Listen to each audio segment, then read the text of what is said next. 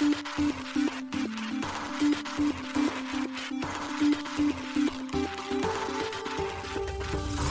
しい経済ニュース。この番組では現当社のメディア新しい経済が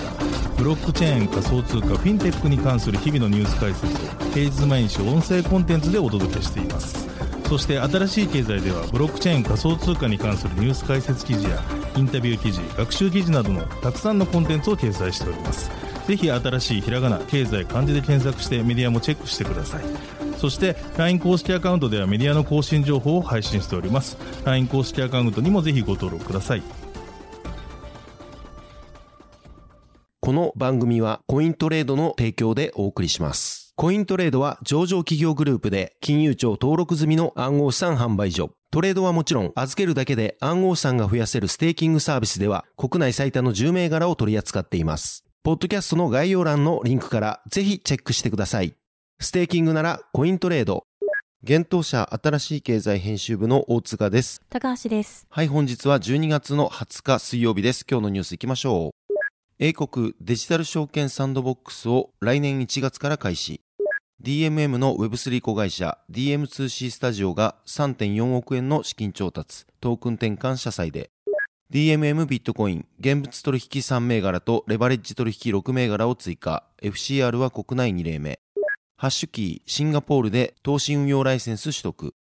バイナンスと CFTC の和解が成立。エアリアルパートナーズとコインチェックが提携、確定申告自動化のインフラ構築目指す。イミューダブル、ゲームやマーケットプレイスで資産の横断を可能にするパスポート発表。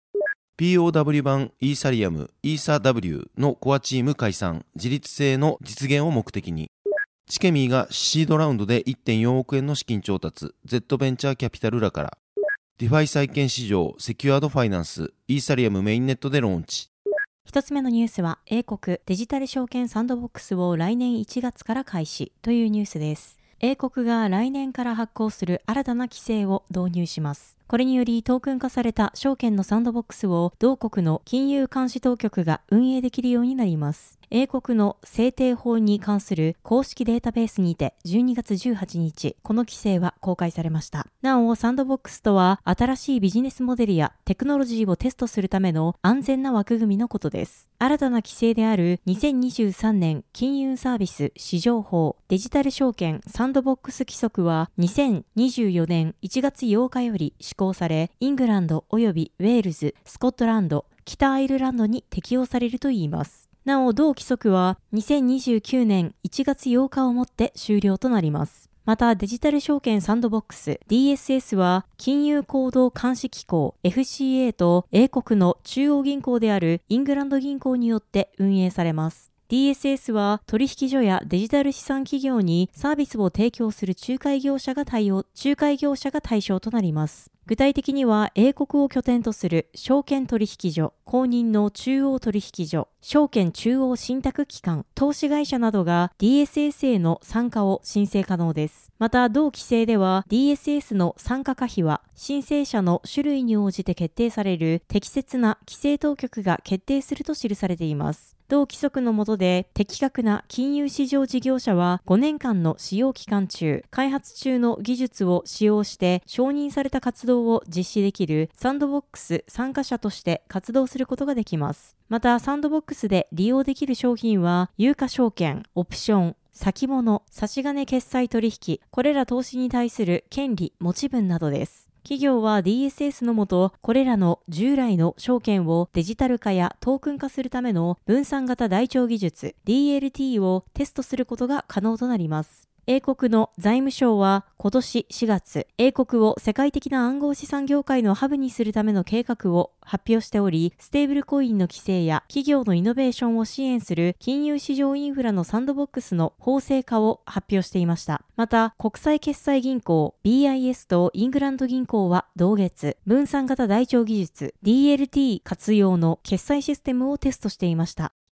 続いてのニュースは DM2C スタジオが3.4億円の資金調達というニュースです。DMM.com の Web3 子会社である DM2C スタジオがプライベートラウンドにて約3.4億円の資金調達を実施したことを12月20日に発表しました。この資金調達は本格的なグローバル展開を見据えた戦略的パートナーシップの締結を目的としているということです。なお同社としては今回が初めての資金調達になるということです。発表によるとこのラウンドを主導したのはエンタメ領域に特化した世界最大級のベンチャーキャピタルである Galaxy Interactive です。その他にも Shima Capital、 Bitfinex、 MARBLEX、スクエア・エニックスホールディングス、プラチナムラボ、マスクネットワーク、ディファイマンズが出資参加しています。DM2C スタジオは各社とパートナーシップを締結し、今後国内外で実施される大規模業界イベントにおける共同サイドイベントの開催や、共同 AMA の実施等の様々なプロモーション活動の実施を検討するということです。なお、今回の資金調達は、トークン転換条項付き社債の販売によるものだといいます。DM2C スタジオが発行する予定の独自トークン DM2P を販売する形で調達を行いました。資金調達の発表と同日、DM2C スタジオは同社の Web3 プロジェクト C ムーンプロトコルのホワイトペーパーをウェブサイト上に公開しています。なお、このプロジェクトでは DM2P の発行のほか、ゲーム特化ブロックチェーンのオアシス上のレイヤー2の独自ブロックチェーン DM2 バースの公開やブロックチェーンゲームなどの提供を予定しています。今回公開されたホワイトペーパーによると DM2P は発行上限が100億枚となっています。そのうち15.5%となる15.5億枚がプライベートセールにて販売する予定の数量及びパートナーへ付与する予定の数量になるということです。ちなみに IEO イニシャルエクスチェンジオファリングにて販売する予定の数量は全体の0.5%となる5000万枚であることがホワイトペーパーに記載されています。なお DM2P はイーサリアム上の ERC20 規格で発行されるということです。必要に応じて他のブロックチェーンにブリッジして活用することを想定したマルチチェーン対応のトークンであるとされており、また必要に応じてミント、バーン可能なトークンとして実装されるということです。また今回出資参加したディファイマンズの発表によると同社は C ムーンプロトコルの立ち上げ期から DM2C スタジオへ支援を行っていたといいます。支援内容としてトークノミクスやアロケーションの設計、新規事業戦略企画、資本政策、投資家とのネットワーク提供及び資金調達支援、暗号資産取引所上場、流通戦略策定、ゲーミファイマーケティング戦略の設計が挙げられています。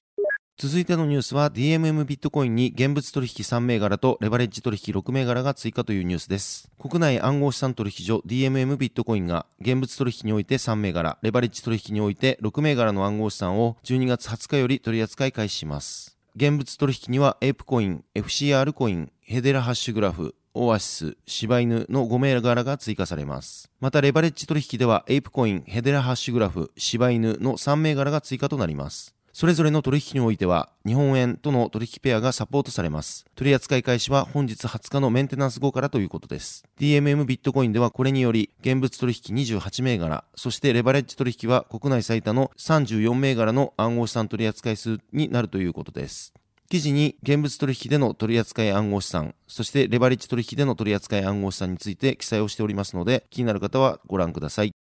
続いてのニュースは、ハッシュキーシンガポールで投資運用ライセンス取得というニュースです。暗号資産投資企業、ハッシュキーキャピタルのシンガポール部門、ハッシュキーキャピタルシンガポールが、シンガポール金融管理局 MAS からキャピタルマーケットサービス CMS ライセンスを取得したと12月19日発表しました。CMS は機関投資家向けに債券や株式、オルタナティブ商品の発行、流通、関連事業のアドバイザリー業務やカストディ業務などのサービスをシンガポールで提供していく上で必要なものです。同ライセンスにより、ハッシュキーキャピタルシンガポールは認可されたファンド運用会社 LFMC となり、シンガポールを拠点に資本市場商品に関連する規制対象のファンド運用サービスを提供できるようになりました。同社 CEO のデン・チャオ氏は、私たちは現地のブロックチェーンコミュニティに貢献し、その未来を形作る一億を担うことを約束する。シンガポールの革新的な精神は私たちの使命と一致しており、ブロックチェーン関連の資本市場商品や投資をさらに主流に押し上げ、機関投資家や認定投資家に新たな可能性を提供できることに胸を躍らせているとコメントしています。なお同社は2022年11月に基本ライセンスを取得しています。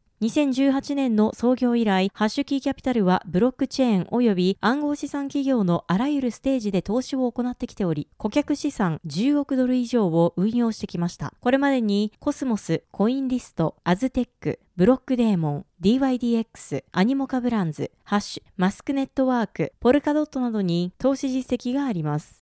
続いてのニュースは、バイナンスと CFTC の和解が成立というニュースです。暗号資産取引所バイナンスと米商品先物取引委員会 CFTC との間で和解が成立しました。CFTC が12月18日報告しています。その報告によれば CFTC はイリノイ州北部地区連邦地方裁判所のマニッシュ S シャー判事が12月14日に発表した和解を承認したといいます。この和解により、バイナンスの前 CEO であるチャンポンジャオ CZ 氏は1億5000万ドル、日本円にして約214億円の罰金を支払うことになり、その3分の1は今後30日以内に支払うことになっています。また、バイナンスは CFTC に13.5億ドル、日本円にして約2000億円の罰金を支払うとともに、バイナンスが不正に得たとされる取引手数料の13.5億ドル、日本円にして約2000億円を破棄することになりました。また、CFTC の報告文では、裁判所から認定されたバイナンスの罪を引き合いに出して、事件の背景が説明されました。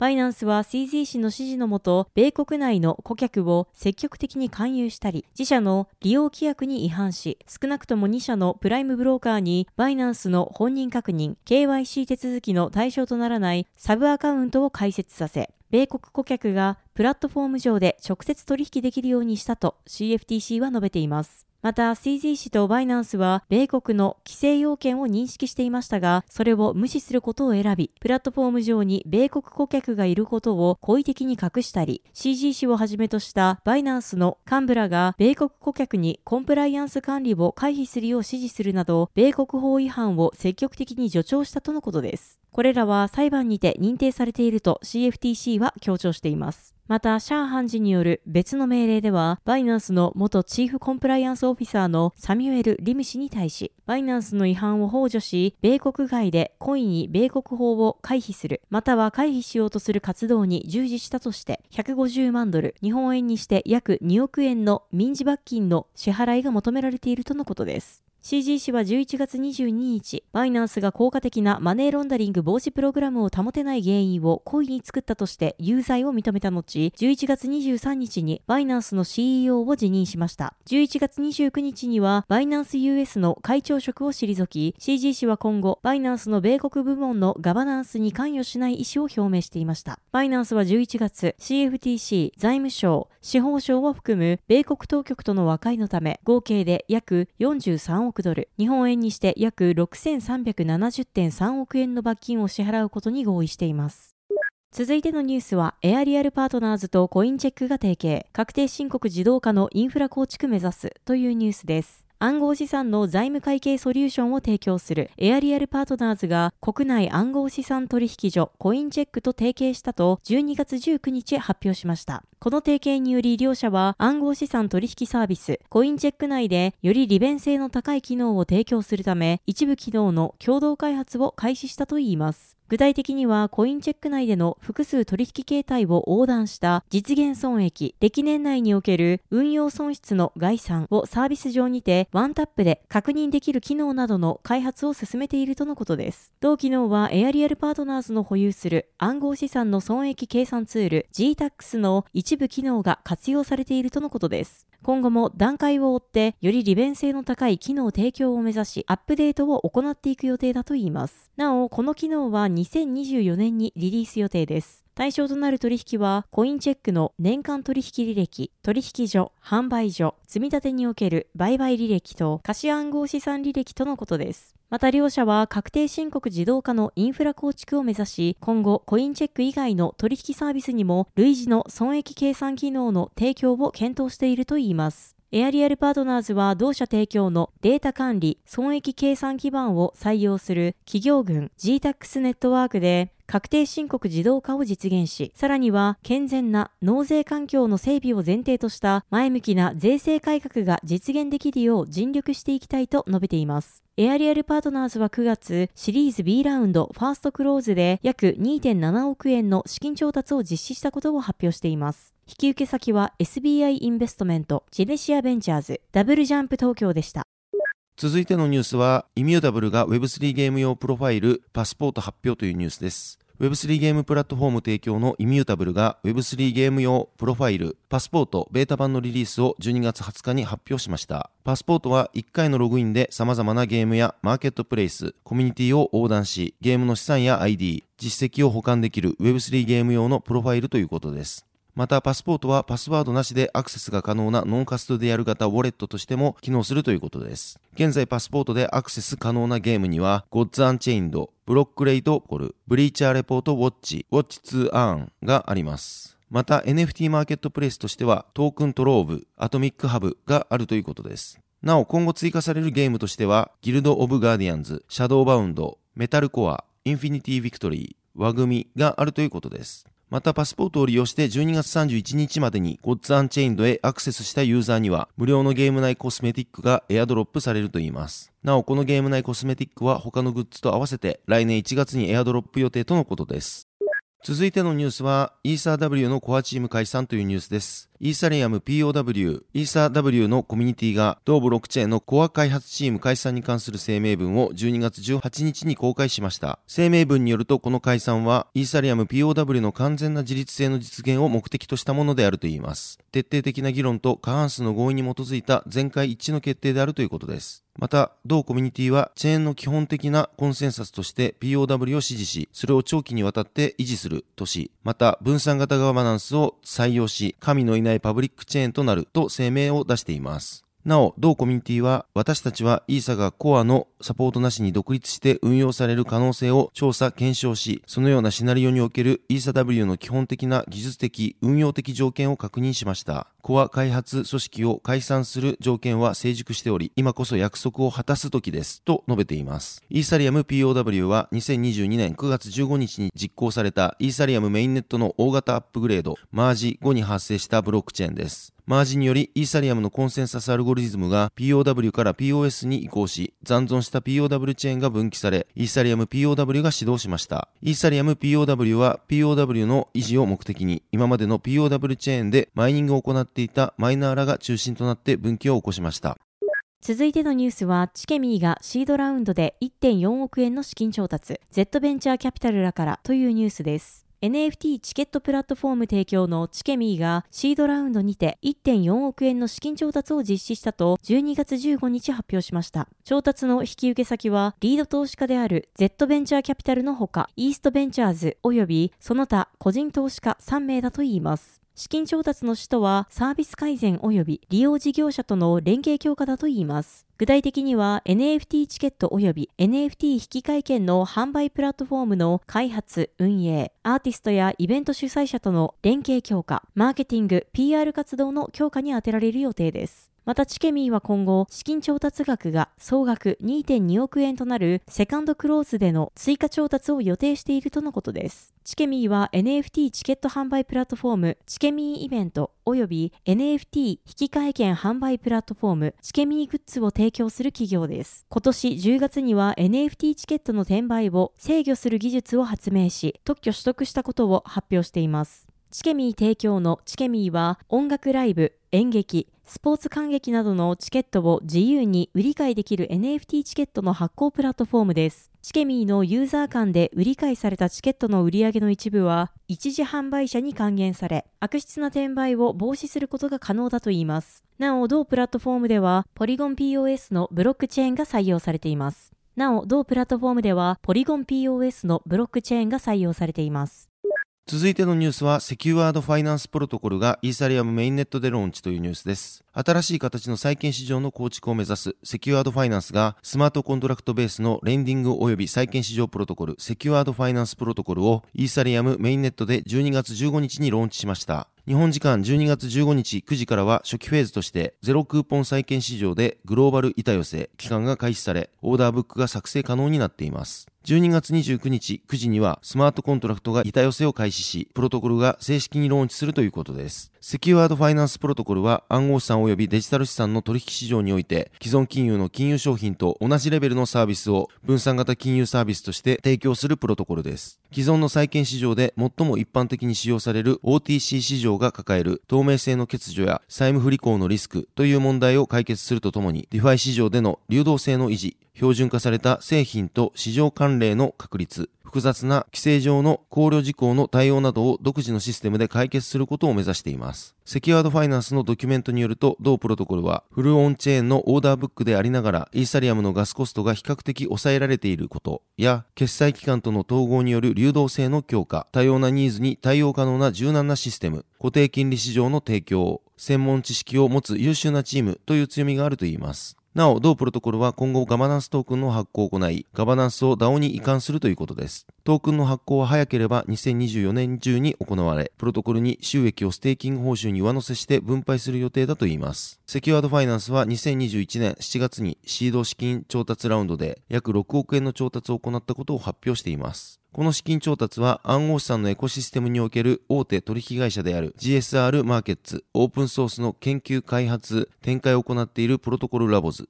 ベンチャーキャピタルであるフィンテックコレクティブ、グローバルテクノロジー投資会社である HOF キャピタル、フォビの戦略的投資部門であるフォビベンチャーズから行われたということです。また、個人投資家としては野村ホールディングスアメリカの取締役であるジェームズ・デノート氏、南アフリカの起業家でシビックの CEO であるビニー・リンガム氏、ツイッチの共同創業者でゴードキャピタルの創業者であるジャスティン・カン氏、クォントスタンプの CEO であるリチャード・マー氏、コインリストの最高執行責任者であるスコット・ケト氏、IPFS とファイルコインの生みの親であるフアン・ベネ氏なども参加しています。なお、セキュアードファイナンスは日本人の菊池正和氏が創業した企業です。同氏は外資系金融企業を中心に17年間金融領域に携わり、ハーバード大学ソフトウェア工学修士課程を修了した経歴を持ちます。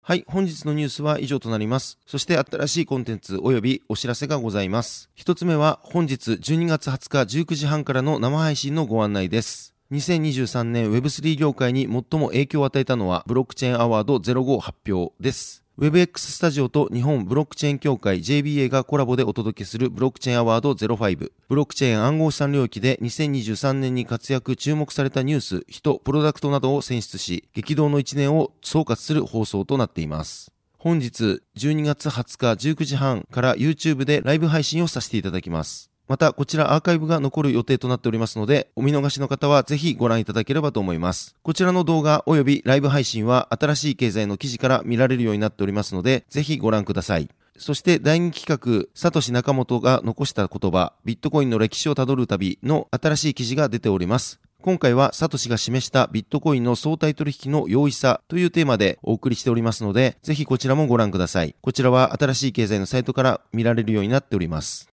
はい。このように私たち、新しい経済編集部では、ブロックチェーン暗号資産に関するニュースを平日毎日ラジオで配信をしております。本日ご紹介したニュース、コンテンツなどはすべてサイトの方に上がっております。ぜひサイトの方も見に来てください。新しいひらがな、経済漢字で検索して見に来ていただければと思います。それでは本日はありがとうございました。ありがとうございました。